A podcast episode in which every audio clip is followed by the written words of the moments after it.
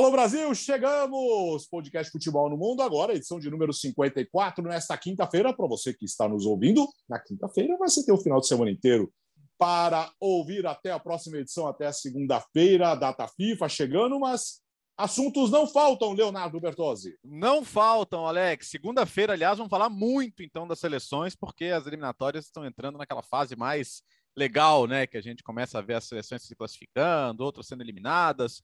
Eu tô desde, desde as seis da manhã aqui, viu? Comecei no Austrália e Arábia Saudita, já acompanhei o Gustavo, o Biratã nas transmissões eliminatórias asiáticas, vi a virada do Irã sobre o Líbano nos acréscimos, estou vendo aqui Etiópia e Gana. Gana tá passando um sufoco danado.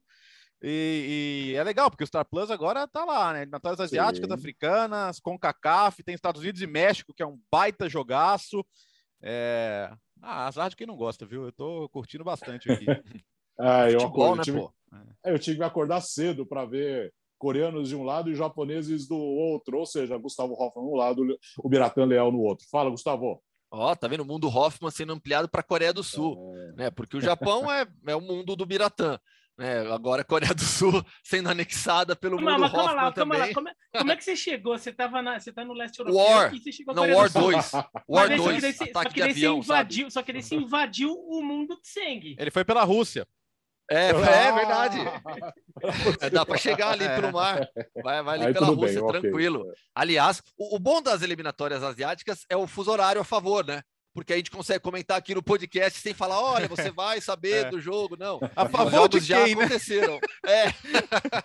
Ah, não, tudo bem. Ainda vai pro Biratã que não acorda cedo, imagina. Eu, eu, eu tô surpreso do Ele não dormiu, né? aqui no podcast. Eu, acho que ele então, não dormiu ainda. Eu dormi mal. Eu dormi... Deixa o Gustavo se apresentar, depois eu falo. Tá não, não, tá tudo certo. Só ia falar que a Coreia do Sul é, passou por cima dos Emirados Árabes Unidos e o que é o futebol, né? Ganhou de 1 a 0 gol de pênalti. Era para ter sido 5 a 0 o jogo. E na... o que o som perdeu de gol meu, ele trouxe a draga do Tottenham na Premier League, né, não marca três rodadas, para a seleção sul-coreana. Ele perdeu gols incríveis. E aí, Vira? É...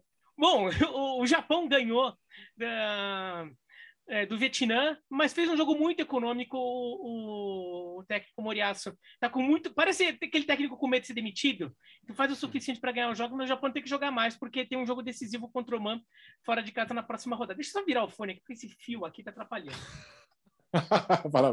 aqui virando o fone, porque daí ele fica nas minhas costas, assim, não atrapalha mais, né? Então, é, data FIFA, a gente aqui gosta de data FIFA, a gente gosta de jogo de seleção, né? Tem gente que odeia jogo de seleção, sei lá o que, eu acho um barato. Acho que poderia ser melhor, mas a gente já conversou disso várias vezes, né? Mas agora é aquele melhor momento da data FIFA é que realmente vão definindo os times que vão para a Copa. É. Na última, a gente já teve a Dinamarca e já teve a Alemanha. Agora a gente vai ter vários ali surgindo. De repente pode vir da França. A gente está falando agora, tem rodada, tem jogo que vai acontecer entre o momento que a gente gravar e o momento que o podcast sair. Então a gente não sabe o que está acontecendo. A gente está fazendo isso de manhã na quinta-feira. Mas vai pintando seleção nova na Copa. Inclusive o Brasil pode se classificar nessa data FIFA. Achei então, que você começa... falar que o Brasil é uma seleção nova na Copa. Não, não. não, não. É seleção nova, eu tô falando que novos classificados, não que é uma seleção inédita. Tô te zoando. Mas vai ficando aquele gostinho, né, da Copa do Mundo se aproximando. Você já começa a imaginar os confrontos, o, o, a, a Argentina, pode, a Argentina pode classificar o Brasil, né, Biratã? Se, se o Brasil pontua com a Colômbia e o Uruguai e perde para a Argentina, matematicamente já é garantido. É, então, é, então é aquele momento legal ali que a gente vai vendo. E uma seleção que está despontando aí com uma possibilidade de seleção inédita era a do Líbano, que estava vencendo o Irã, estava conseguindo uma. É, não, conseguindo não, né? Mas estava se posicionando bem na disputa por uma vaga na repescagem da Ásia, mas. É, é ao mesmo, eu, eu, eu, eu, fiquei com dó e não fiquei ao mesmo tempo. Fiquei com dó porque jogaram bem e eles têm jogado bem. O Líbano era a seleção pior ranqueada das 12 dessa fase, mas vem jogando bem mas também amarraram muito o jogo, fizeram uma cera danada aí, cinco de acréscimos, o Irã foi lá e o Irã tem muito bons jogadores, né? O Asmun, especialmente. O Gustavo conhece muito bem lá do, do Zenit, né? E, bom, nesse grupo, Irã e Coreia estão muito bem encaminhados. No outro grupo, que o Japão, mesmo, mesmo sem essa emoção toda, conseguiu dar uma recuperada, né? Ainda mais com a Austrália tropeçando em casa com a Arábia Saudita. Então, acho que essa disputa pode rolar ainda. É. Arábia uhum. Saudita, que na verdade perdeu 100% de aproveitamento, né? Eram quatro jogos, quatro vitórias, foi a 13 pontos agora. E lembrando para o fã de esportes a classificação como funciona, né? São dois grupos de seis, os dois primeiros de cada avançam diretamente para o Mundial, e aí você tem um jogo único depois entre os dois terceiros que vai classificar para o playoff intercontinental, não está definido o cruzamento ainda. Isso porque a gente não ia falar de seleções hoje, hein, Alex? é. Pois é, agora. Ó... É, tá vendo? É o fuso que ajuda. É, é esse fuso é um pouco confuso. É, o, o Bira, aliás, só no jogo do Japão, no finalzinho, no segundo gol do Japão, a gente reclama do VAR aqui, mas o VAR ali também, vou te falar, hein? Mas demorou, é, hein? Demorou Nossa e... Senhora. É, e eu achei que anulou mal o gol. Achei que anulou mal o gol. Mas foi um golaço do Ito, né? Ele recebe no contra-ataque, avança, corta e chuta. Só que na hora que ele chuta, o, o, o Osako passa na frente em posição assim, milimétrica de impedimento e, e, teria atrapalhado o goleiro do Vietnã. Eu achei que não atrapalhou. Eu achei que a ação do, do goleiro do Vietnã não foi influenciada pela presença do atacante japonês, mas o juiz anulou e demorou muito, demorou muito mesmo. E demorou até para a transmissão da TV deixar claro qual que era a questão. Uhum. Não, porque como era num contra-ataque, você ficou pensando que se, será que ele estava impedido no início da jogada? E não parecia, né? Então o VAR da Ásia também não, não, não se mostrou tão eficiente assim. Estava mais para VAR brasileiro. Ou, aliás, só para terminar o um assunto, vocês viram a camisa nova do Iraque? Bonita, Linda. né? Eu vi, eu vi que você postou. É, foi lá que eu vi também. É, é, é, que coisa, coisa linda. Fina. Que coisa linda. Que camisa é essa que você está usando para quem está nos vendo? O Gustavo Hoff, para quem você que está nos ouvindo, o Gustavo Hoff está com a camisa. Uma... Seattle Sounders, porque ah, teremos. Tem uma faixa aí, não dá para ver direito. É, não, teremos MLS no, no programa, né? Ó, Seattle Sounders hum... aqui. E, então, ele Deve representa ser. a América do Norte, eu represento a América do Sul aqui. Então, eu tô com Cienciano do Peru, Penharol aqui no fundo e Olímpia do Paraguai aqui no fundo. Todos, tudo, tudo tem um sentido seu. Eu tô com a camisa do Aston Villa, porque o de Itália Villa... mesmo, porque a Itália tem uma ah. decisão contra a Suíça na sexta-feira, decisão mesmo, né? Não pode se perder. Esse espectro da repescagem aí pode ser forte de novo e Deus me livre. Calma, calma. Tudo tem um sentido seu. Estou com a camisa do Aston Villa porque vem aí um novo técnico do Villa, né, Léo? Steven Gerrard, confirmado. Eu, eu, o Rangers deve estar muito chateado por perdê-lo, né? Embora vá receber uma bela indenização, seriam uns 3 milhões de libras, que para o orçamento do Rangers é bastante dinheiro, mas eles preferiam ter ficado com o técnico. Só que o Gerrard sentiu que era o momento de dar o salto para a Premier League e ele merece essa oportunidade. O que ele fez no Rangers, assim, é, é, é destruir a hegemonia do Celtic, fazer o Rangers voltar a ser competitivo na Europa, fazer boas campanhas. É um trabalho muito legal, né? E, e, é interessante que tem nessa comissão técnica dele um personagem que é muito conhecido do público brasileiro, que é o Michael Bill, que veio, que trabalhou com o Rogério Senna no São Paulo, depois voltou para a Inglaterra e, e, foi levado para o Jarrett, porque ele trabalhou na base do Liverpool. E é também quem dá muitos treinos, quem, quem é um braço direito mesmo ali do Jared, é quase um segundo treinador, e vai junto com ele. E o, Aston Villa tem material humano para fazer mais, né? Essa sequência de derrotas aí é meio fora da curva pelo elenco que tem. Mesmo tendo perdido o Grealish, é claro que qualquer time do nível do Aston Villa sentiria a saída do Grealish, ainda é um time de jogadores para estar tá melhor na tabela. E, e, acho que é um ambiente legal para ele. Porque se a gente comparar, ah, o Lampard também tinha trabalhado no Derby e aí foi para o Chelsea. Sim, mas o Lampard ir para o Chelsea naquele momento era como se o Gerrard fosse para o Liverpool agora. E agora talvez seria cedo. Então, acho que ele vai dar um passo ali para. É, acho que o sonho dele é dirigir o Liverpool, isso me parece bem óbvio. Mas ele vai, ele vai ter o tempo ali no Aston Villa, acho, de fazer um trabalho legal, consolidar suas ideias e ele é um cara muito respeitado, né, pelo nome histórico que ele é. Então acho que é, é a famosa escolha boa para os dois. O que eu achei estranho é que o Jared me parecia uma boa, uma boa opção para o Newcastle. Newcastle. Eu te odeio, Alex. É uma boa opção para o Newcastle. é uma boa opção para o Newcastle. E porque é um técnico que teve um trabalho de reconstruir um clube, no caso o Rangers, muito bem sucedido nisso. Então eu imaginava que a diretoria do Newcastle fosse ver no Gerrard um cara que poderia fazer lá no Newcastle o que é, fez no Rangers. Mas no final das contas, é, isso nem foi falado tanto. Eu imaginei que o Gerrard tivesse dado o sinal de que não, eu não vou sair daqui por enquanto, não. Então, se vocês quiserem alguém meio de temporada, vão atrás de outro. Mas no final das contas, ele saiu mesmo. Então, talvez o Newcastle tenha perdido uma boa oportunidade, mas que o Eddie Howe faça um bom trabalho. É, eu já acho, Biratan, que o Eddie Howe, para o momento do Newcastle, é, é, se encaixa muito bem. Até os, os, os companheiros do, do Correspondentes Premier nessa semana é, usar um termo que, eu, que a gente acho que falou aqui na semana passada também, né, que é o técnico de transição para o momento do Newcastle. né? E eu acho que o Eddie Howe, por já conhecer a Premier League, os jogadores que estão lá, já, já sabe, conhece a, o, todo, tudo, tudo ali do, do, campeonato, né? Acho que vai, vai fazer um bom trabalho. Ah, o Gerrard também conhecia, mas o Gerrard acho que é, é, é, tem um outro perfil. Acho que o Eddie Howe, pelo que ele fez o Bournemouth faz pouco tempo, vai se encaixar bem. E pro, pro, pro, pro Gerrard é uma oportunidade espetacular. É um time muito mais forte do que parece pela, pela posição na tabela e lembra que na segunda-feira a gente falou aqui do Xavi no Barcelona, e eu acho que foi meio unânime, né, de que não é, o, não é o, o, o, no mundo ideal, o Xavi não seria técnico do Barcelona agora, ele ganharia mais experiência. Né? É mais ou menos o que o Bertozzi falou do Lampard indo direto para o Chelsea. Quem olha o que está acontecendo agora e fala, ó, oh, obrigado, valeu, é isso aí, continua assim, que daqui a, um, daqui a alguns anos você vem para cá. É o Liverpool pro Um dia o Gerrard será técnico do Liverpool. Essa é uma daquelas certezas, sabe, fáceis do futebol. Assim como a gente falava que o Xavi seria técnico do Barcelona um dia. Um dia o Gerrard vai chegar no Liverpool para ser treinador.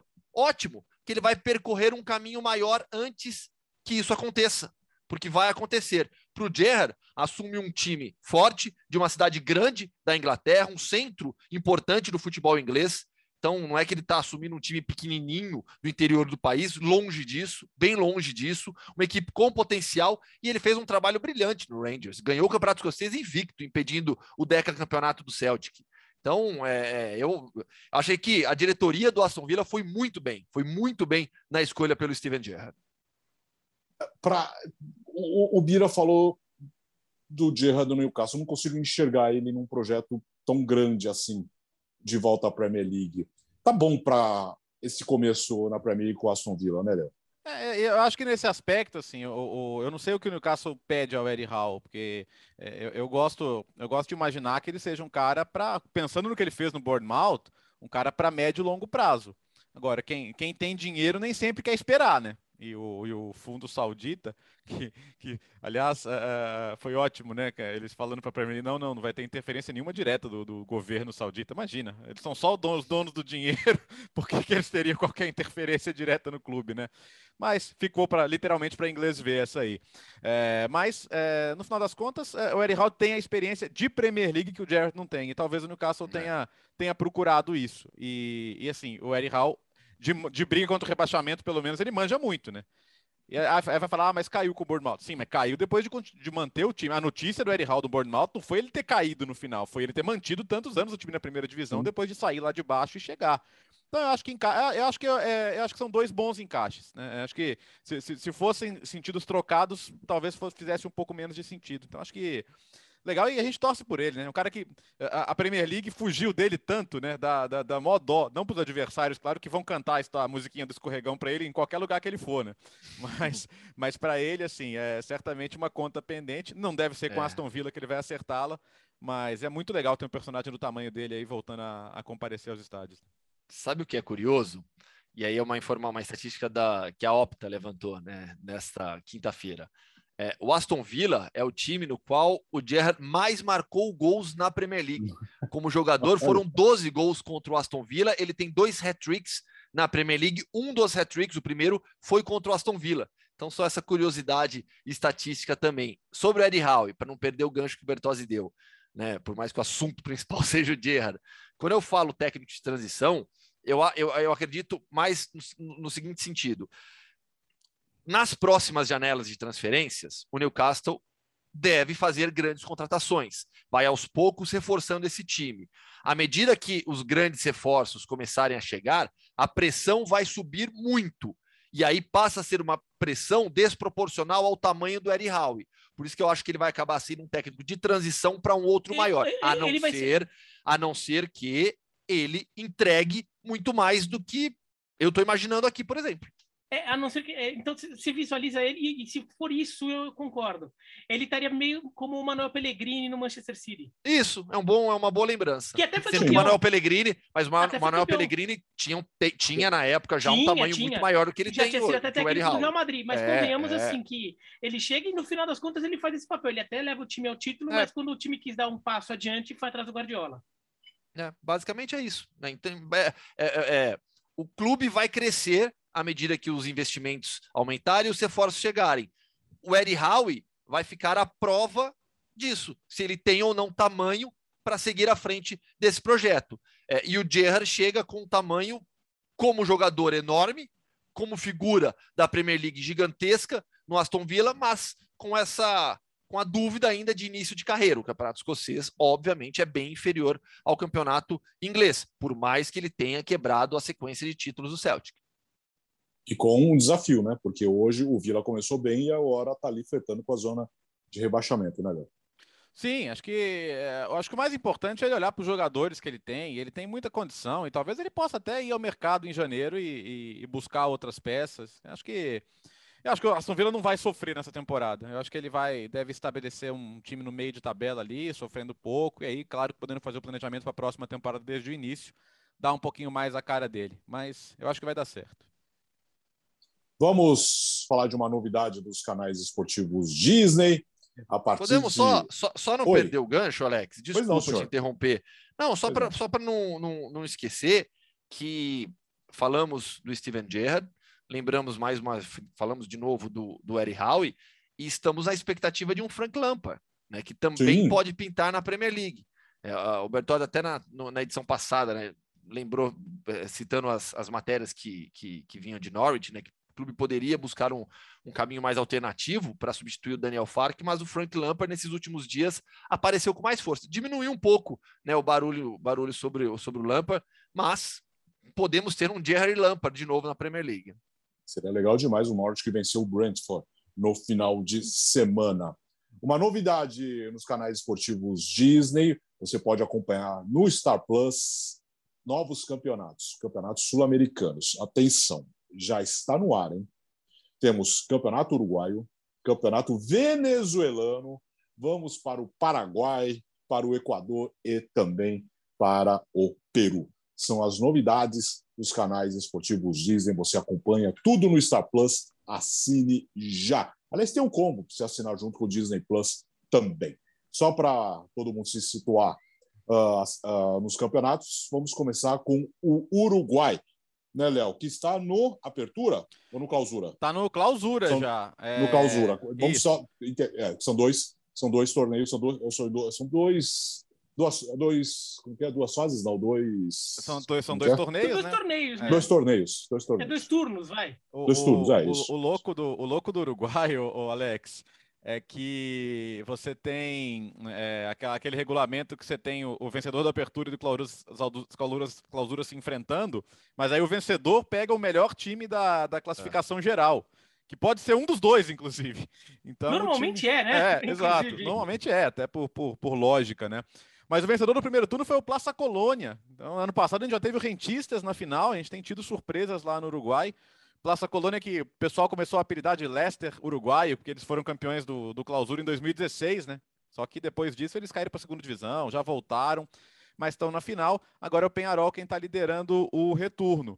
Então, tem estão faltando quatro rodadas ainda, mas o Penharol tem 26, o Cerro Largo, que é surpresa, 23, e o Nacional, que é o, que é o terceiro colocado, o rival, tem 21. Então, a gente pode ver o Nacional, que é o atual campeão, fora da briga dessa vez. É, o Penharol, que acabou ficando fora da, dessa última Copa Libertadores, né? Então, luta, agora- luta agora para voltar.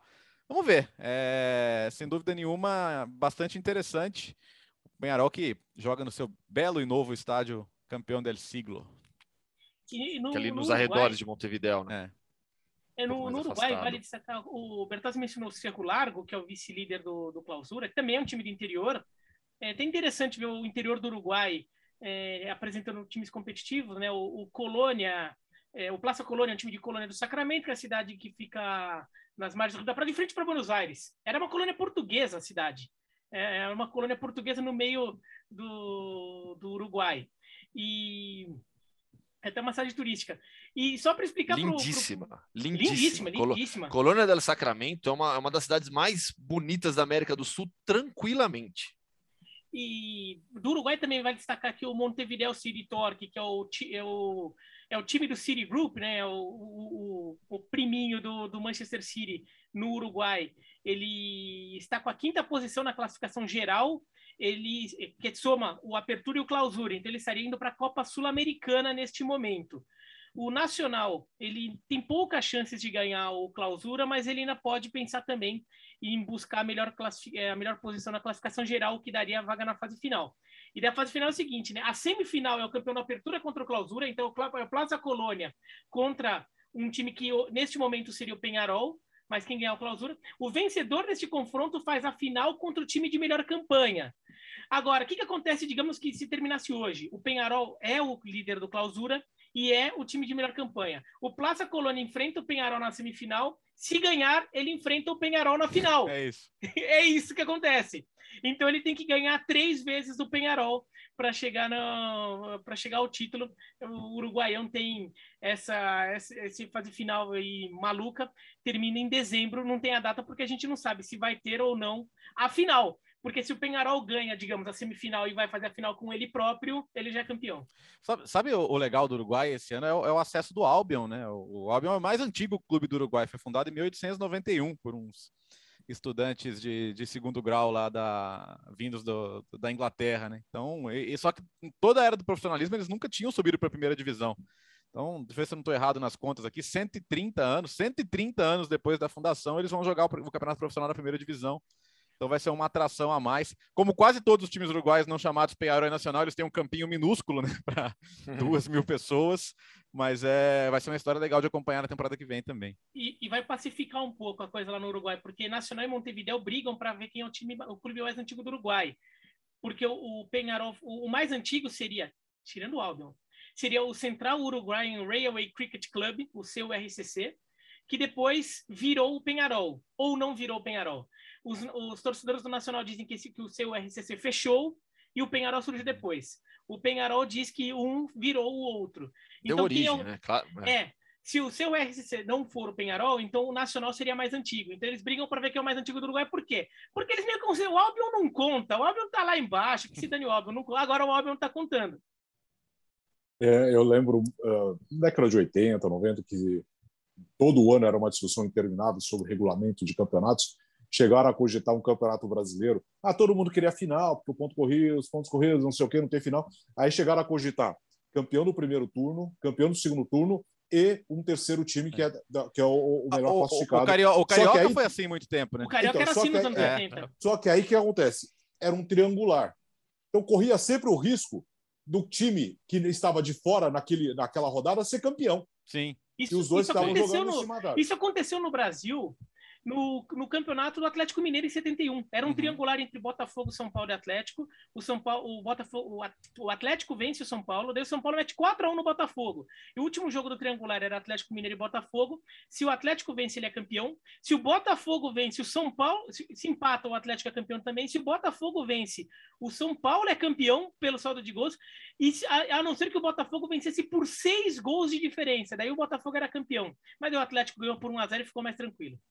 Aliás, se você quer fórmula, Alex, o lugar para ir é a uhum. Venezuela, tá? Opa. A Venezuela tem 21 times. Como é gostoso o campeonato com número ímpar, né? Aí, aí eles são. Eram é, divide em grupo. Mas grupos... eles se viraram bem, vai. Eu até acho grupo de cinco. Três né? grupos de sete. Aí passa os dois Sete, primeiros de cada sim. grupo. Aí o terceiro e o quarto vão jogar um torneiozão para ver quem vai para Sul-Americana. E esse tá, tá, tá nesse hexagonal decisivo ainda. Mas não é que o vencedor do hexagonal é campeão, não. Os dois primeiros do hexagonal ainda fazem a final. Então, esse aí realmente precisa do, do, do da colinha ali para acompanhar. não está nem na metade hexagonal ainda, então tá tudo muito embolado. Não tem Caracas, Monagas, Lara, Tátira, Laguaira, Estudiantes de Mérida. Mas eh, para quem gosta dessas fórmulas aí, é, o Campeonato Pernambucano gostava muito dessas fórmulas mirabolantes, né? Virou até piada na, na época da, da revista Placar, né? É, o Campeonato Pernambucano que já teve uma vez o Náutico perdendo de propósito para um clássico contra o Santa Cruz para continuar com chance de título. Mas você gosta Mas... dessa fórmula, Biratã? 21 é. times? Não, não. Não, eu achei que para 21 times, eu acho que eles até A solução encontrada foi boa. A solução né? é, são três grupos de sete. O, o, último colocado de cada grupo é rebaixado, então caíram três, então eu imagino que daí eles vão deixar com 20 clubes no ano que vem. É, os dois primeiros vão para decidir título e os, dois, os terceiros e quartos vão para decidir Sul-Americana.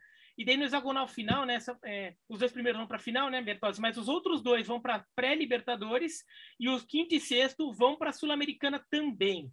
É esse que é o formato do venezuelano. É, falando em Venezuela, a gente sempre lembra dos tweets maravilhosos de Leonardo Bertozzi e Rafael Oliveira uh, durante Miss Universo. ali é potência. a, a, gente tem o, o Opta Rafa, né? O Rafa tem estatísticas boas do, do, do, do Miss Universo sobre aproveitamento. A gente vai fazer um ranking, até tipo o ranking da FIFA. Aliás, um abraço pro Rafa aí. Alô, Rafa. Não é mais o Rafa, agora é papai da Luísa. É. Alô, Rafa, um abraço para você. Campeonato Venezuelano, você também veio no Star Plus, assim como o Campeonato paraguaio que estamos no clausura. No é. E, e, lá não tem cruzamento. Lá tem o campeão da apertura, campeão do clausura e pronto. Tem dois campeões mesmo, né? O Libertar foi campeão da apertura, a gente está no clausura. Guarani e Cerro Portenho já monopolizaram a briga aí com 31 pontos, estão bem à frente do resto. O que chama atenção é que um brasileiro é artilheiro do clausura, o Chico, do Sol de América, que não, não jogou em time grande, jogou no, no Zequinha, jogou no Operário e, está indo muito bem por lá com oito gols. E o Olímpia, cara, o Olímpia é o penúltimo colocado com 15 pontos, de 15 jogos, perdeu 10. E, e como a classificação para Libertadores é a tabela anual, o Olímpia está fora da Libertadores nesse momento. Né? Estariam indo aí Cerro, Libertar, Guarani Nacional. Então, para o Olímpia está uma vergonha esse, esse, esse torneio. E é, é outra coisa para acompanhar além da briga pelo título. Né? Tem Guarani Cerro Portenho brigando pelo título, mas o Olímpia perigando não ia Libertadores. O, o Olímpia que jogou a Libertadores este ano e até passou para o mata-mata, foi eliminado pelo, pelo Flamengo, eliminou o, o Inter. Com o Rock Santa Cruz no ataque. Ele chegou até as quartas de final, o Olímpia. E, o, mas o Olímpia, ele está em quinto na classificação geral porque ele foi bem no Apertura. Né? Ele foi vice-campeão da Apertura, então a campanha do Clausura é ridícula, mas na classificação geral ele está em quinto, só dois pontos atrás do Nacional Querido. Então ainda tem uma possibilidade do, do Olímpia beliscar uma vaga na, na, Libertadores. Neste momento, ele estaria indo para a Sul-Americana. Tá no quarto técnico da temporada já, tá bem bagunçada a coisa lá. Que quarto não, quinto, pô. É, é, o Cáceres, que era zagueiro, que tá de técnico lá agora. Até errei a conta e, aqui. E destacar, né? Então, ó, o Cerro Portenho é, e tá brigando com, com, com o Guarani. Neste momento, o Guarani está na frente pelo saldo de gols, né? No clausura. O saldo, eles são nove pontos na frente do terceiro colocado, que é o Sol de América. Agora, pensando em classificação para competições continentais, né? Cerro Portenho, Libertar e Guarani estão praticamente estão garantidos na Libertadores. E nesse momento o Nacional querido pega o quarto lugar aí Olímpia brigando. E aí tem o Guairenha que está em sexto não tem chance de Libertadores mas estaria levando a vaga na, na Sul-Americana. Mas ainda tem briga com 12 de, 12 eh, de outubro e Esportivo Luquem e Sol de América falou no Olímpia eu sempre lembro de São Caetano Olímpia estava sabe, no Pacaembu com sabe Paulo quem que Andrade. torce? Eu também estava naquele jogo Tava, estávamos lá. Hein? Diga, Gustavo. Sabe, sabe quem que torce pro Sol de América? Quem? Hum. Débora Ai, meu Deus. Ah. Ai, meu Deus, achei que era sério, velho. É... O, o, o, campo do, o campo do Nacional Querido é, difícil, né? Bom é, tá dia, sendo sede da, da, da, Libertadores Feminina, né? O Arsênio Érico, que é o nome do maior nome da história do futebol paraguaio. E ele fica a, a, do lado do campo do, do, no, lá no Eva Olha, né? Que é o campo novo do, do Cerro Portenho. Então é muito louco. Você vê os jogos lá e você vê o estádio do Cerro Portenho no fundo. O pessoal não sabe, mas o Bertozzi, ele tem história com o Nacional Querido. Ele Sim. tem camisa do Querido, foi Cara, o, o, o, Nacional Querido tinha o site mais legal de, de clube da história. Que é isso, é um time pequeno, sem. sem era nacionalquerido.com, Nacional Nacional Querido. Só que era de um torcedor. só que era aquele site feito no, no, no, no, do webmaster mesmo, sabe? Feito no HTML, aquele Sim. tipo estilo anos no co começo da internet, front page, é. Então era cheio de cores e fotos e, e coisas que piscam. Brilhava, era né? divertidíssimo Pare, o site. Parecia um GeoCities. É, então. Aí, porra, aí eu falei, cara, legal demais. Fiz, fiz, amizades lá, e aí quando eles vieram jogar aqui com o São Paulo no Morumbi, eu fui lá no jogo, conheci o pessoal, voltei no ônibus com eles. Foi uma, uma bela ah, experiência da, da, da, minha vida, então tenho muito carinho ainda pelo, pelo Nacional Querido. E aí vamos para o Equador, o Independente Del Vale está na liderança, né, Léo? Tá? E, e, sabe o que é louco, Alex? O, o Independente Del Vale foi campeão na Sul-Americana, foi finalista da Libertadores e ainda não foi campeão equatoriano. Então, pode ser esse o ano.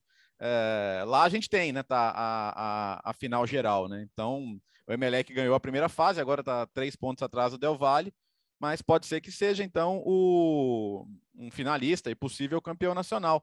É isso que é louco, né? É, é um time com um super projeto, né? Com, com, com, prospecção de jogadores, revelação de jogadores, com um modelo muito bem definido, a passagem lá do Miguel Ramírez que mudou o patamar do clube, mas o título nacional mesmo não veio. Então pode ser a primeira. É, o Emelec ganhou, ganhou a apertura, o Independente Del Vale lidera a clausura, como o Vertas falou, três pontos atrás do Emelec e de, no EVD Outubro, que, que é uma surpresa aí brigando. Pensando em competições e aí faltam duas rodadas para terminar o clausura, então a chance do Independente Del Vale levar é bem razoável. A, a, daí teria uma final entre Emelec e Independente Del Vale e o Emelec tentando levar o título direto. É, pensando em competição continental, os dois já, já vão para Libertadores. A terceira vaga, neste momento, é da Universidade Católica do, do Equador, do Equador, não é Já jogou esse ano. do Chile. Que jogou, jogou esse ano, o, a, a Gustavo tem uma fase, camisa bonita aí da Universidade Católica eu do tenho. Ela Equador. tá aqui, tá aqui do lado. Ah, é? Aquela, aquela azul clara, né? Não. Que pegue? Eu vou, vou Não, baixar não, não, aqui não pra precisa pegar. pegar. Mas é que você falou de um jeito que parecia que você ia simplesmente puxar ela. Não, mas é, eu vou só É. puxar, eu só tenho que me abaixar aqui, ó. Vocês estão me ouvindo, mas não estão me vendo. É, para quem está vendo, ele saiu do ar nesse momento. Para quem está vendo. Se a- Não, a- ó, eu achei, eu achei ainda a que minha, ó, não virou. ó, tá aqui tá da- tem da LDU, Uhum. aqui tem, não, aqui não, isso aqui não, aqui Eu- não, é, vai Nesse- falando Imagina essa que não cadeira onde ela virada, tá, eu vou não. morrer de rir. Não, achei, achei, Olha que achei, achei, achei, tá aqui, tá aqui, tá aqui, tá aqui. Olha que legal. É, essa daí é legal. Comprada lá em Quito, na minha primeira cobertura internacional de seleção brasileira, que foi a primeira que eu fiz, inclusive, de seleção, assim, viajando, Vamos deixar foi a claro. estreia do Quito. Do, estreia do Quito. Do Tite, do Tite. Bom Estreia dia. do Tite, em Quito, Favor aquele 3x0 pro não Brasil. confundir católica do Equador com católica do Chile. São escudos parecidos, mas são diferentes. Obrigado, boa tarde. Vai, Então, e para a Sul-Americana, tá o Barcelona de Guayaquil, se bem que o Barcelona está um ponto só atrás da Universidade Católica, então tem briga ali. O 9 de outubro, LDU e o Alcas, que daí é uma história legal, porque o Alcas é um clube muito tradicional de Quito, mas que ficou muito tempo na segunda divisão, acabou perdendo muita torcida, já foi um dos grandes times de Quito, um dos times mais populares, hoje perdeu muita torcida, voltou para a primeira divisão faz um tempo e agora fazendo uma campanha legal, com chance de voltar a uma competição internacional. E o Alcas, neste momento, é uma das principais forças do futebol de Quito, porque dois grandes de Quito estão na segunda divisão: o Deportivo Quito e o El Nacional. O El Nacional, que é o time do Exército, jogou tantas Libertadores já, está na segunda divisão. Barcelona de Guayaquil, que fez uma ótima campanha na Libertadores, né, Léo? Sim, semifinal, né? Eliminou o Fluminense. É, Chegou a segunda semifinal em pouco tempo, né? Tinha feito aquela com o Grêmio também. Então é um time que. Eliminou o Santos na, na Sim. fase de grupos. Na, É. na fase de grupos, na- o primeiro jogo, né? E ficou- na Vila E Belmiro. ficou à frente do Boca. E ficou à frente do Boca Sim. na fase Sim, de cara, grupos. É o time do Damian Dias, né? Meio Sim, argentino, naturalizado equatoriano, joga na seleção. É um, é um time muito bom, muito bom. É. Primeira rodada venceu ô, o Santos ô, na Vila Belmiro e já desandou ali. Outro, outro erro É. comum, né? Falar, ah, esse pessoal da altitude. Né? Guayaquil não tem altitude.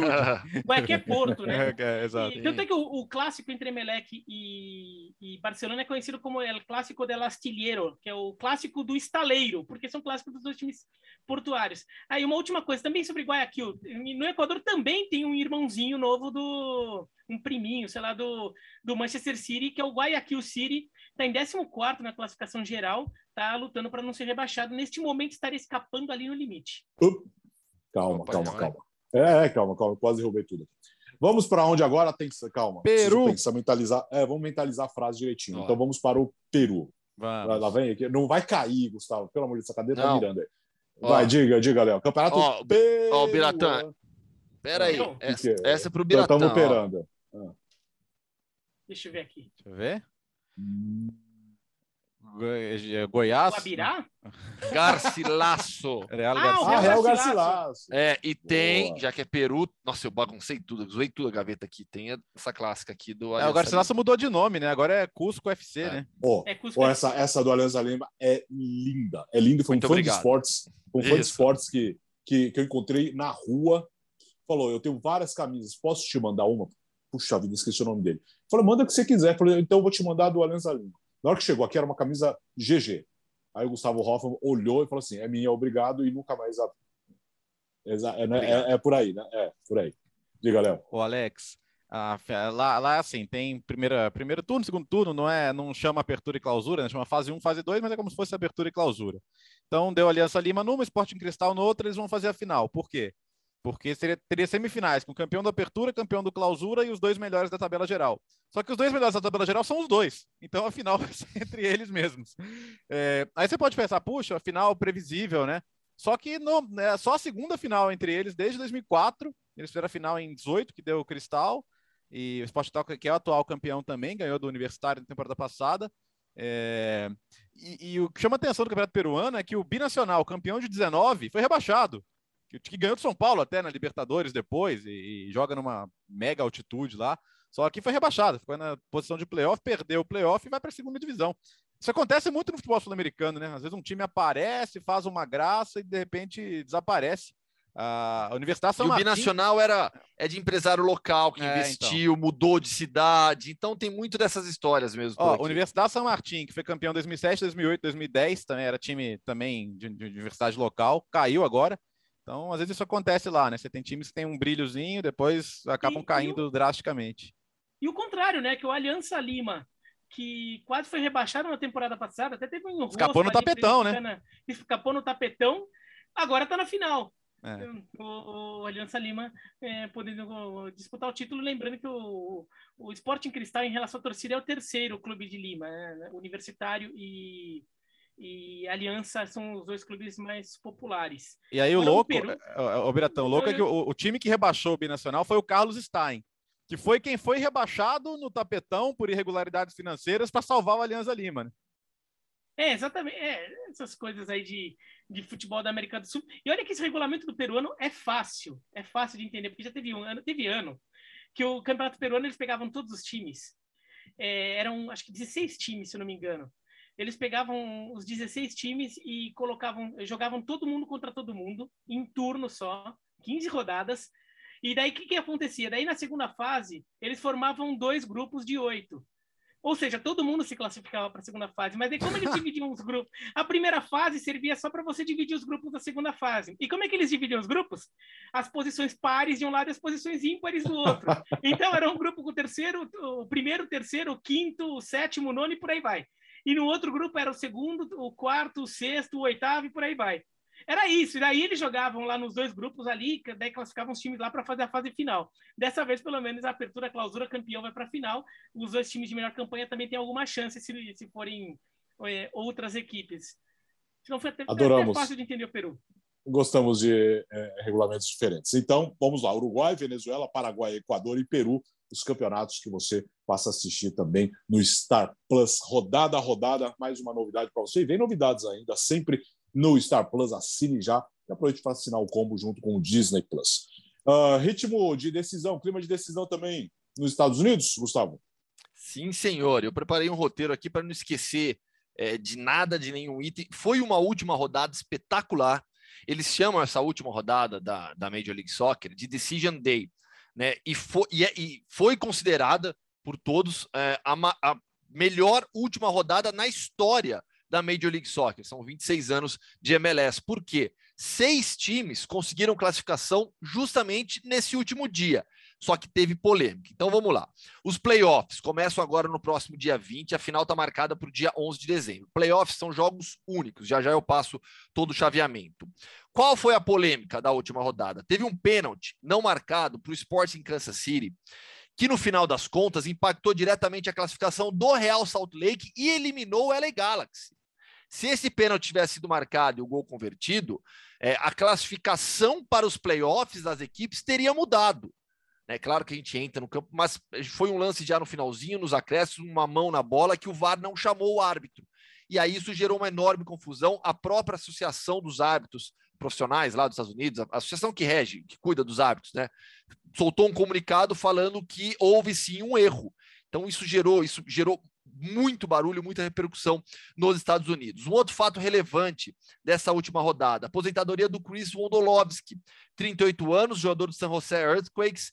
Ele fez o único gol na vitória sobre o Dallas, 1 a 0 ele chegou a 171 gols na Major League Soccer. Ele é o maior artilheiro na história da competição. 167 gols foram com o San José nas últimas 13 temporadas e ele se aposentou. Foi o jogo de despedida do Chris Wondolowski, uma figura extremamente importante na história da MLS. Jogou a Copa do Mundo, esteve com a seleção dos Estados Unidos na Copa de 2014 também. Quais foram os times que se garantiram nessa última rodada? No leste, Orlando City, espetacular o trabalho feito dentro do clube desde a chegada do Oscar Pareja, técnico colombiano que assumiu na temporada passada.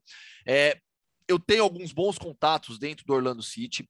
Houve uma mudança de postura dentro do clube, de mentalidade acima de tudo. E a chegada do Oscar Pareja foi fundamental para a mudança de mentalidade dentro do clube, dentro do vestiário. Clube que passou por uma que está passando por uma enorme transformação, foi adquirido por um grupo muito maior. O Flávio, que era o proprietário, não é mais, vendeu. Hoje o clube pertence a um conglomerado esportivo dos Estados Unidos gigantesco.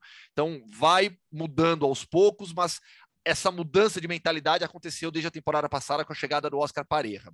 Além do Orlando, Atlanta United e o New York Red Bulls na Conferência Leste, Real Salt Lake, Minnesota United e o Vancouver Whitecaps no Oeste.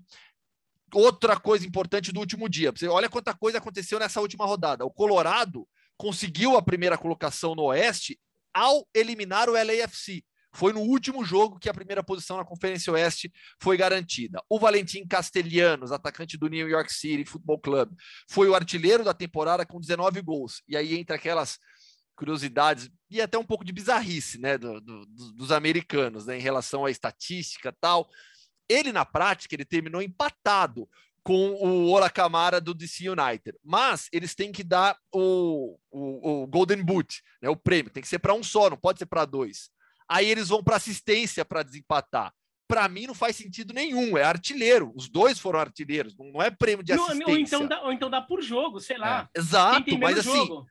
O, mas o critério, há um critério de desempate para o Golden Boot, é assistências, e aí o, o Castelhano teve oito assistências e o Camara teve cinco, por isso que ele ganhou. Em assistências, quem, quem ficou na primeira posição foi George Mihailovic, do Montreal Impact, o Impact do Montreal, escolha a língua. Foram 14 assistências em 34 partidas. Ele é norte-americano, apesar desse nome, nasceu em Jacksonville. Defende a seleção, tem só 22 anos. A temporada passada já tinha jogado bem, nessa subiu de produção dos grandes destaques do Montreal Impact. Aliás, New England Revolution, diga. Ah, é que não, é que o Montreal Impact mudou de nome nessa temporada, não mudou? Ah, é pra... verdade, Montreal. É, é, é Montreal Montreal só. CF Montreal. É, é CF Montreal, verdade. Montreal. Eles CF é, é, simplificaram. É. Simplificaram, é verdade, tinha esquecido, valeu. O New England Revolution ficou com o Supporter Shield, que é o prêmio de melhor time da temporada regular. O time do Carles Hill, meia espanhol, teve três assistências essa temporada, é o melhor jogador do time, joga demais o Carles, Car Carles Hill. E do Bruce Arena, é, né? Do nosso Dedé Santana quebrou o recorde, recorde histórico de pontos na, na, na, fase regular da, da Major League Soccer, superando o LAFC de 2019. O New England Revolution foi a 73 pontos, o LAFC em 2019 teve 72. O atual campeão, Columbus Crew, ficou de fora, não conseguiu classificação para os playoffs. Columbus Crew do Arthur, meio-campista, excelente jogador. Curiosidades: primeira vez desde 2004 tem um time do Texas se classifica para os playoffs e é a primeira vez na história que nenhum time da Califórnia consegue classificação para os playoffs também. Sobre os brasileiros, o João Paulo, para mim, foi o grande destaque entre os jogadores brasileiros. foram oito assistências, jogador do Seattle Sounders, se adaptou muito bem ao Seattle Sounders, ex-Botafogo, ex-Santa Cruz, é muito bom jogador e, tá, e fez uma temporada regular muito forte. E o Brenner, né, na sua primeira temporada nos Estados Unidos, marcou oito gols pelo Cincinnati, foi o artilheiro entre todos os jogadores brasileiros. Playoffs. Conferência Leste, New York, o quarto, pega o Atlanta, quinto. Nashville, terceiro, pega o Orlando, sexto. Philadelphia Union, segundo, pega o New York, o New York Red Bulls, sétimo, primeiro colocado, ganha bye, entra na segunda rodada, o New England Revolution. Na Conferência Oeste, Portland Timbers e Minnesota United, Sporting Kansas City e Vancouver Whitecaps, Seattle Sounders e Real Salt Lake, o Colorado Rapids ganhou o bye, vai para a primeira, passa para a segunda rodada. Jogos únicos, é, maior classificação na temporada regular, manda o jogo em casa. New England Revolution é o grande favorito, mas se tivesse que apostar, eu iria de Seattle Sounders. Ó, oh, oh, é. Gustavo, é, é, vale chamar a atenção. Primeiro, o New, ah, super campanha do New England. O último time a fazer a melhor campanha e ser o campeão foi o Toronto em 2017. Então, playoff é outra coisa. Até porque eles pegam agora New York City ou Atlanta e de qualquer jeito é jogo duro, né? O Atlanta teve uma temporada muito, ainda, né? muito, conturbada por causa da história do Heinz, né? Que saiu, que ele fazia bullying com jogadores, era terrível. E, e o New York, você já falou do Castelhanos, né? Que até o Palmeiras quis trazê-lo, né? Acabou não conseguindo, Foi. porque é um jogador fundamental. Mas o Atlanta tem o Joseph Martinez também, então confronta os dois os grandes goleadores da liga. E nessa, e nessa Conferência Leste, esse Philadelphia e, New York Red Bulls também é muito interessante, porque o, o, é, é, o playoff tem esse negócio, você tem o time que chega embalado, então você pega o, o Seed 7 lá, o Red Bull, seria em tese o último. O Philadelphia fez uma boa temporada, fez inclusive uma boa Conca Champions, só que você, pega um né? time, você pega um time embalado, né? você pega um time embalado. Então pode dar Red Bulls tranquilamente nesse confronto. Então acho bem interessante. E do outro lado, o Sounders é muito copeiro, né? É muito, você citou o João Paulo, mas é um time muito acostumado a decidir, é muito acostumado a chegar longe. Então, por mais que o Rapids tenha o Bay aí, já esteja na semifinal, eu acho que se dá, se cruzam de repente os dois aí, eu, eu ainda apontaria o Sounders como meu favorito para para uma final, mas acho, acho a Conferência Leste mais aberta por, esses, por essas questões. Acho que o, o Atlanta e o, e o New York Red Bulls que vieram de baixo, né, vieram em posições menores, eles podem perfeitamente aprontar uma surpresa. Né? E, e, são times que têm um histórico recente de playoffs melhor. É. E isso tem isso e na Major League Soccer isso faz diferença. Às vezes Portland Timbers e Seattle Sounders nem fazem temporadas tão espetaculares e na hora dos playoffs time, os times avançam porque sabem ganhar os jogos decisivos. Na, na Major League Soccer isso chama muita atenção. A gente é, é, fica com dúvida, por, por, exemplo, como o Nashville vai se portar nessa situação. E do New England Revolution, o que é interessante é que é o segundo time que mais vezes disputou a final, a MLS Cup, né, que é a final da Major League Soccer. Né? O primeiro é o Galaxy com nove, em segundo tem o DC United e o New England Revolution com cinco. Só que o New England Revolution tem zero título. Ele, ele perdeu todas as finais que disputou, inclusive três seguidas, em 2005, 6 e 7. É. É o então, Buffalo Bills da MLS. É, então o, o, o, New England Revolution tem uma certa ansiedade ali da torcida de sair da fila é, conquistando esse título, sendo que é uma cidade muito vitoriosa nos esportes, a cidade de Boston. Né? Tem o, o New England Patriots, que é o maior campeão da NFL, tem o, o Boston Celtics, que é o maior campeão da NBA, tem o Boston Bruins, que é um time frequentemente campeão da NHL, e tem o Boston Red Sox, que é, um é, que é o principal campeão da Major League Baseball neste século.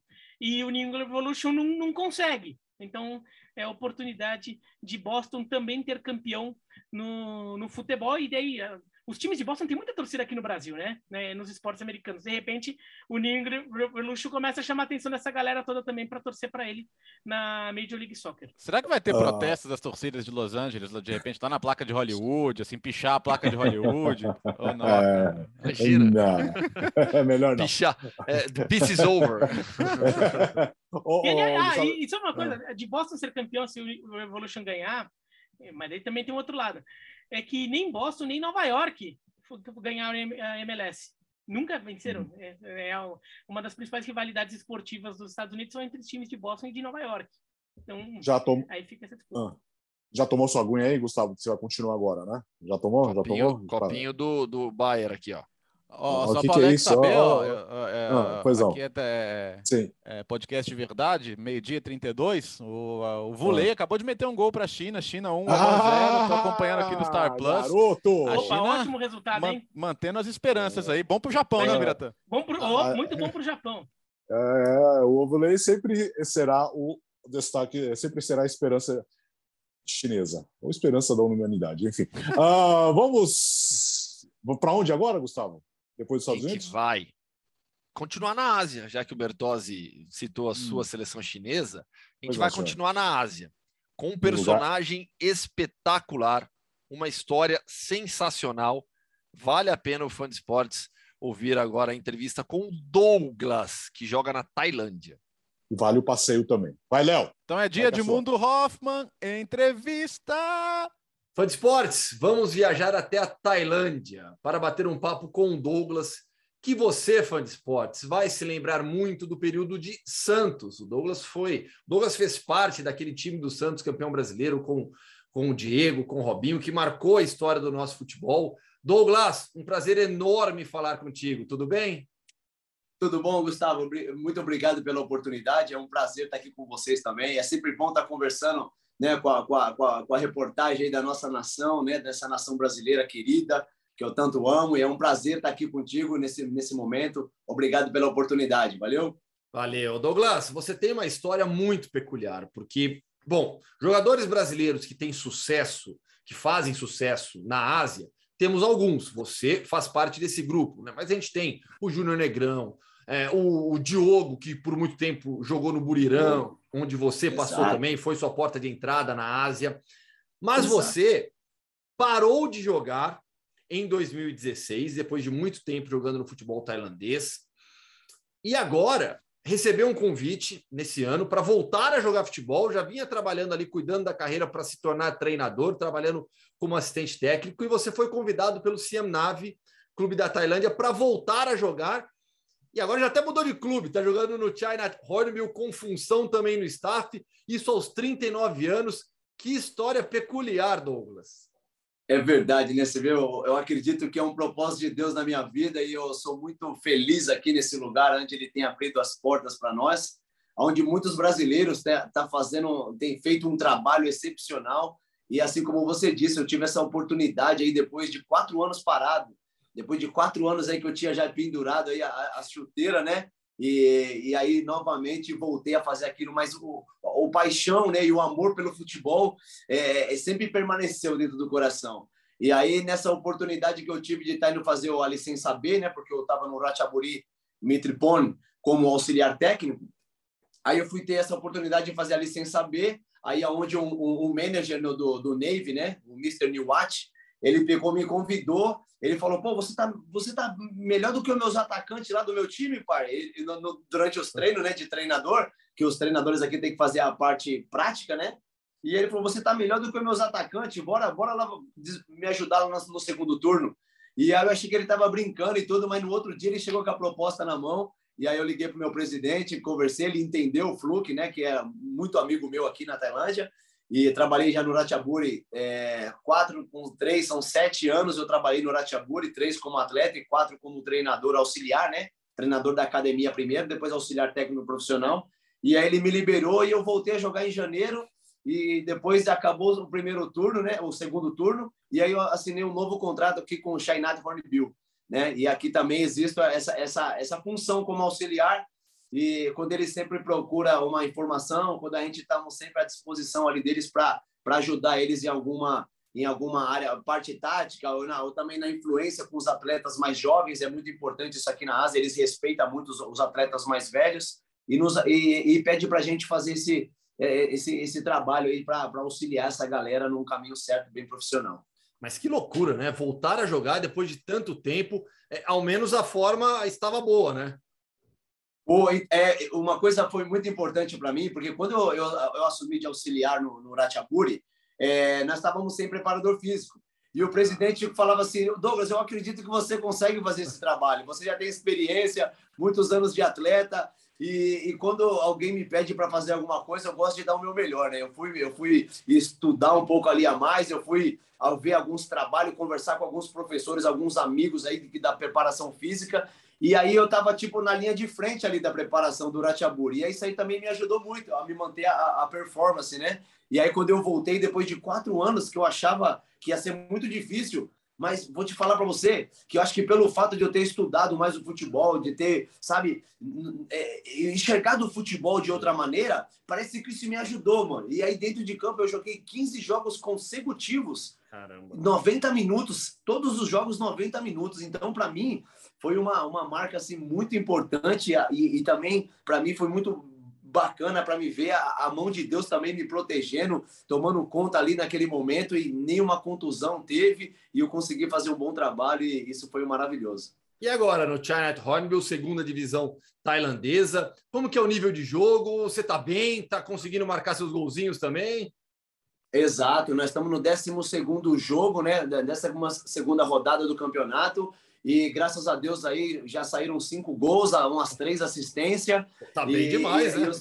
isso, tá, tá, tá gostando, eu tô gostando muito. e eu vou te falar, eu tô até melhor do que eu estava no janeiro. Então, é, com 39 anos, Deus tem me fortalecido, né? mas só que é, tudo vai de uma preparação, né? Eu estava conversando com alguns amigos agora aqui, e, e a preparação, para mim, ela é essencial, né? Porque quando você se prepara para a oportunidade, aí você, quando a oportunidade chega, você já está você você está preparado, você se dedicou, você investiu tempo, né? Naquele, na, naquele extra time, aquele extra tempo também de, de, de treinamentos, há sempre um trabalhinho a mais, sempre um, negócio a mais, isso te dá um algo a mais também no, durante as partidas, e isso tem me ajudado bastante, né? E o treinador aqui também, a galera também tem sempre ajudado, né? Na, na dentro de campo ali, na função, sempre me, me orientado também, ajudando ali de, de alguma maneira na, na parte na parte coletiva, né? Porque sozinho nós não, não conseguimos fazer nada.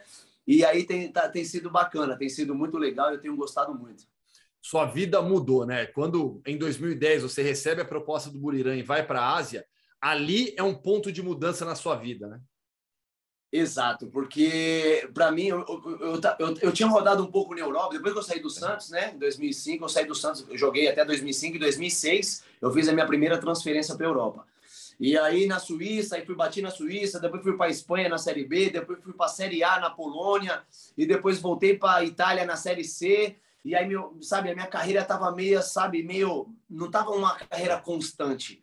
E aí, quando eu, eu tive a oportunidade de voltar para o Brasil, voltei para o Guaratinguetá, mas o time naquela época não foi bem, até porque também tinha um pouco de política ali, os jogadores mais velhos tinham que estar em campo e nós poderia estar ajudado mais, mas só que enfim o time acabou caindo e eu fui para o Uberaba. Disputei o Campeonato Mineiro no Uberaba, né? E ali onde eu fui bem, eu fui, eu fiz gol contra o Cruzeiro, contra o Atlético Mineiro, e ali comecei a me sentir melhor e foi quando eu tive essa oportunidade para vir para a Ásia, para o Buriram. E ali eu consegui pensar eu, eu já estava um pouco mais maduro também nessa Sim. época. Eu estava com 27, 27 para 28 anos, aí já tinha batido uma maturidade melhor, e aí eu comecei a focar mais também no meu, na minha carreira, no meu, na minha profissão. E isso aí também me ajudou bastante. E aí, dali para frente, eu, eu consegui levar um. Eu, eu, consegui ter uma, uma constância melhor na minha, na minha carreira, no meu, no meu, nos meus números, no meu desempenho. E isso aí me ajudou bastante, essa vinda para Tailândia. E essas experiências europeias na Espanha foi, foi bagunçado o negócio, né? Com troca de técnico, uma confusão para você, né? No Elche. Ex exatamente. Eu, eu, quando eu cheguei no Elche contratado, eu, pô, eu esqueci agora o nome daquele meu querido treinador. Eu, ele me contratou, mas só que a minha transferência não, não, não, não foi, não, não chegou a, a, Demorou acho que 12 para 14 dias. E, e durante esse período teve dois, três jogos da, da, da da, da Liga e da Copa. Tá. E aí ele acabou, o time acabou indo mal e ele foi, foi dispensado. E aí chegou um treinador que já não, não gostava muito do, dos, dos estrangeiros e já falou na primeira reunião dele que brasileiro para jogar com ele tinha que correr dobrado. Aí eu falei, vixe, então vai ser um pouco difícil para mim aqui. Aí eu passei ali por um período, não, não foi muito bom para mim, foi para mim foi bom para pegar uma experiência, para ver como que o futebol era realmente forte. Na Série B da Espanha é um futebol muito Sim. competitivo, né? Muito forte mesmo, muitos jogadores argentinos, muitos estrangeiros ali que para ajudar na competição. E, e aquilo ali serviu com muita experiência para mim. É, antes de voltarmos para a Ásia, para a gente falar da sua vida atual, é, vamos lembrar um pouquinho do seu início de carreira, né? Aquele time do oh, Santos, como eu falei, no início do nosso papo, né? um time marcante na história do futebol brasileiro, né? com um título de Campeonato Brasileiro surpreendente, equipe que revela Robinho e Diego, com uma geração muito forte. Você deve ter grandes memórias desse período, né? Eu estava na conversa agora com o nosso, eu tenho o meu playmaker aqui, né, o Wellington, Priori, ele é brasileiro, né? E aí nós estava indo para Bangkok esses dias, eu estava falando sobre isso, porque nós estava comentando sobre Robinho, Diego, e eu falava assim, meu, o Robinho para mim era um cara, era o melhor do mundo. Eu achava que ele ia ser o melhor do mundo porque ele era diferente mesmo. E aquele futebol, aquela geração ali, ela, ela, ela revolucionou o futebol naquele momento. O futebol brasileiro estava meio, mas quando o Robinho veio com aquelas pedaladas, aquela aquela, aquela molecada, né, Diego, Alex, aqueles tanto garoto Elano, né, que veio com aquela aquela alegria de jogar futebol e aí nós chegamos a ser campeão brasileiro, aquilo ali foi uma foi uma explosão, né, naquele momento do futebol brasileiro e, e eu, e eu sou muito grato a Deus por ter participado daquele, daquele time, daquele elenco, depois de ter ido para Libertadores. Infelizmente, nós perdemos né, em 2003, na final ali para o Boca Juniors. O primeiro jogo já tinha sido difícil, 2 a 0 fora de casa, no La Bombonera. Depois perdemos em casa novamente, mas com o estádio com 70 mil pessoas. Então, tem tantas histórias ali que, que realmente marcou muito ali naquele meu início de carreira. E eu sou muito grato ao Santos até hoje, porque eu, eu fiz a minha base no Santos. Né? Eu cheguei lá com 15 anos de idade, né? e aí eu fiz ali infantil, juvenil, juniores. E, e sou muito grato aí por ter, é, até recebi uma homenagem, né? Porque eu consegui fazer o milésimo gol do Santos em Campeonato Brasileiro. Então, de cabeça ali contra o Guarani. E aí, essa placa hoje eu tenho, né? Lá na, na Vila Belmiro, lá do lado do Pelé, do Neymar, Robinho. Então, veja, né? Um cara humilde que veio lá da Zona Leste de São Paulo, lá de São Mateus, e alcançar todas essas bênçãos, eu acredito que que Deus foi muito benevolente comigo. Eu sou muito grato ao Santos Futebol Clube também por ter abrido as portas e ter eu ter permanecido ali por tantos anos. Ah, sem dúvida alguma, período marcante demais. E aí, voltando para a Tailândia agora, né? Você experiente, né? Uma figura conhecida no país, né? A vida para você na Tailândia é muito boa, né? E aí eu te pergunto sobre adaptação, cultura que é muito diferente, língua que é completamente diferente de tudo, difícil demais, né? Como você se adaptou a tudo isso? Você já fala tailandês, por exemplo? Então, algumas palavras, as palavras do futebol, eu consigo, eu consigo conversar com alguém se for falar com algumas coisas sobre futebol, sobre alguma tática, sobre isso, mas se vai mudar um pouco do assunto, aí já fica já fica um pouco complicado para mim. É, mas isso também foi um pouco do, da minha falta de atenção, da minha falta de, sabe, porque eu poderia ter estudado antes, eu poderia, mas nunca é tarde, né? Eu posso estar começando também, já que eu já tenho um pouquinho, né, do tailandês, eu posso estar começando para entrar numa aula realmente para aprender, verdadeiramente para conversar, para fazer reuniões. Isso aí vai ser muito, muito importante para né, o meu futuro, né? É, é, daqui para frente. Né? Eu, como treinador, se eu puder falar tailandês, futuramente, isso vai me ajudar bastante. E no começo nós sabemos, né, que toda toda mudança no começo ela tem, ela leva um processo, ela ela, ela demora um pouco ali para que você venha se adaptar. Então, durante esse processo você acaba sofrendo um pouco, né? Você, né, a comida, por exemplo, ele, eles não tinham o, o conhecimento, tipo assim, que os estrangeiros não têm costume de comer pimenta. Então você ia comer, almoçar, jantar, tomar café, tudo deles era apimentado, mano. tudo deles, da, da café da manhã até a noite. Eu falava, gente, mas é tão simples vocês pegar um frango, um filezinho de frango com arroz e já tá bom para mim. Um ovo frito já tá bom. E, e alguns e, e, alguns probleminhas assim, mas nada, não, não, não, não teve tantas coisas assim que, que complicou né, na adaptação, até porque eu, eu, eu já vim de uma família humilde, já tinha rodado muitos países também na Europa e já, e, né? Então a adaptação aqui para mim foi eles me receberam e como recebem vários brasileiros de braços abertos, né? Eles eles procuram ajudar de toda maneira e a minha adaptação no começo com o futebol, até porque o treinador pegava muito no meu pé, pela questão de dar dois toques na bola. Ele falava: "Não, eu só quero dois toques". E nós brasileiros, né? Nós tem essa esse costume, principalmente atacante que acha que tem que pegar a bola e sair driblando Sim. todo mundo, mas o futebol agora aqui já você vê que já tinha essa evolução, essa mentalidade, porque eles curtem muito o futebol inglês. Então, eu tive um pouco desses desses probleminha com o treinador, mas logo fui eu fui me aprimorando nisso e depois consegui me adaptar. E aí foi onde o presidente do Burirã falou assim: "Não, não volta para o Brasil não. Fica aqui que você vai se dar muito bem". E aí eu fiquei, eu escutei o conselho dele fiquei aqui, graças a Deus, estou aqui até hoje aí fazendo um bom trabalho aí né, no futebol tailandês. Uma curiosidade extra-campo, né? A Tailândia é um dos principais destinos turísticos do mundo. Exato. Você conseguiu aproveitar bem todos esses anos de Tailândia, as belezas naturais Poxa. do país? Gustavão, vou te falar que todo ano, quando tem as férias, eu parto para Phuket, eu parto para Koh Samui. É só, só ter uma, uma, uma folga assim, né, prolongada, que eu, eu, pego, eu gosto de viajar, né? Eu vou de carro. Eu pego o meu carro porque quando você vai de avião, às vezes você é, é, é mais rápido e tudo mais, mas quando você chega no lugar, você fica meio né, vulnerável, você não tem muito. Agora, quando eu vou de carro, né, eu, eu entro tudo que é, que é, que é curtiço, eu entro em qualquer canto, eu, quero, eu falo assim pro pessoal, né, quando eu vou para as praias, porque meus filhos, eles falam tailandês fluente, né, eles falam igual tailandês, porque desde pequeno na escola Aí eu pego e falo, fala que eu quero ir na praia, não dos estrangeiros, eu quero ir na praia que só os tailandeses que vão. e aí eles me indicam cada, cada ponte que, meu, é, é, que muitos estrangeiros não teve oportunidade de ir ainda. Então eu já curti bastante, já curti bastante essa Tailândia aqui. Yasmin e Maicon, seus filhos gêmeos, qual é a idade deles? 13 anos, acabaram de fazer 13 anos, dia 10 de outubro agora. Pergunta, completaram 13 anos de idade. Pergunta para a gente fechar o nosso bate-papo. Quem é mais famoso Maravilha. no país? Você ou os dois? é, agora já foi. Os dois estão tá bem na minha frente já, parceiro. Eles passaram muito, eles, eles graças a Deus, eles foram convidados para participar de um programa tailandês aqui de esporte, Super Ten, e, e, aí eles foram uma, duas, três, quatro vezes, e, e, sempre quando tem oportunidade, eles ainda continuam chamando eles, né? Porque eles já falam o tailandês fluente, tem uma certa qualidade também no futebol, e aí eles ficaram, me, me ultrapassaram faz tempo. Eles estão, aonde eu vou agora, eles não nem, nem muitas das vezes ele nem fala assim, o Douglas Cardoso, eles nem falam, ele fala Paul Maicon, ele fala pai do Michael, é o pai do Michael. Sensacional. Douglas, É que, que prazer, que prazer falar contigo. Papo muito legal. Tenho certeza Todo que meu, todo mundo Gustavo. que, que ouve o podcast Futebol do Mundo curtiu demais também. Dá para a gente ficar aqui uma hora conversando. Poxa. tem muita história também, mas que legal, que legal. Muito que, obrigado. Que fico feliz, né? Fico feliz pelo seu sucesso na Tailândia. Vai ficar por aí pelo Isso. jeito, né? Não volta para o Brasil. É, a minha intenção, a minha intenção é continuar por aqui até que Deus ele venha mover nós aí para outra outro lugar. Nós estamos aí no- nos planos de Deus e vamos esperar aqui por enquanto.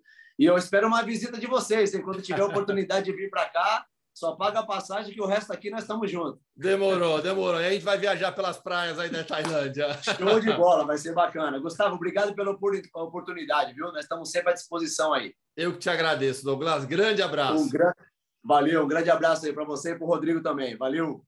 É, A a produção de Gustavo Hoffman Neto. Há boatos. Eu só boatos. posso- nesse momento eu não posso. O Gustavo é pa- ir parente do disso. Neto? Não.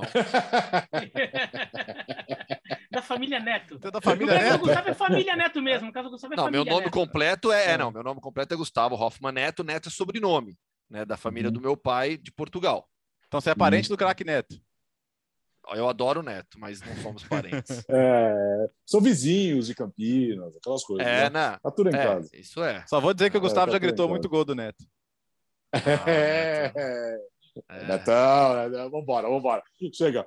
Ô, Gustavo, bom pastel de escarola para você. Que mané Hum. escarola, o quê? Calabresa assim? com queijo aqui. Escarola, o quê? É pra Vida comer saudável. pastel, eu vou comer pastel de Vida verdade, né? saudável, Vida É saudável. É, É, é, esse pare... o Gustavo. igual o pessoal que Hum. coloca que, que come a laranja junto com a feijoada, falando, não, não, para deixar a feijoada mais leve. Lá vai a feijoada de novo. para você, já que o Gustavo vai degustar um pastel, para você um frango catupiry, vira. É, eu não gosto de frango, então. É, você esquece. não. Cara, É, tá- eu tava, vou- tava tendo uma discussão de, de sorvete de gorgonzola com o chefe! Danilo e com o Mauro Betti e, e não tinham chamado o Biratã. Eu tive que marcar Meu o Biratã para ele participar da discussão. Não, eu topo, hein? Eu topo sorvete de gorgonzola. Hum, eu adoro gorgonzola, mas. É, eu tô com vontade de comer. Se a gente falou de comida tailandesa, eu comentei o jogo do Vietnã. A culinária do Hum. Vietnã é a melhor da Ásia. É a melhor da Ásia. Eu, Eu, acho que adoro tem um restaurante chinesa. vietnamita em São Paulo. Ah. Bora também. Tem, que é? tem. Era, era, era aqui do lado da minha casa, ele se mudou. Então. Hum. Que, que, tem, que, você falou? Comida chinesa? Volta. Ah. Eu adoro comida chinesa, adoro Ah, coreana, não gosto Ah. tanto assim da japonesa, gosto da Uhum. tailandesa, mas a vietnamita é a melhor. É, é, é, o cara não gosta de comida bom, japonesa. É, não entendo mais nada. E um pastel de queijo para você, viu, Léo? Bom, gosto. Aliás, eu tô, eu tô com um de domingo aqui na geladeira. Acho que agora não é mais Oh. saudável esquentá-lo. Domingo! É. É Domingo! quinta! Por Eu isso que ele tá sem graça pra eu você vai esqueci ele pastel no fundo da- com ge- eu esque- pastel sabe gelado, ele, ele fica Sabe quando você esquece alguma coisa no fundo da geladeira? Eu esqueci. Sei. Agora acho que talvez melhor É. não, né? É, vou encarar o mesmo um tradicional pastel especial de carne. Valeu, gente! É, Segunda-feira estaremos de volta com a edição de número 55 para falar muito dessa data FIFA. Obrigado sempre pela audiência, para você que está nos vendo no YouTube, crescendo no YouTube e, a- e os ótimos índices, a ótima audiência também nos agregadores favoritos. Um bom fim de semana para você, a gente se encontra na segunda. Caiu o microfone. Tchau!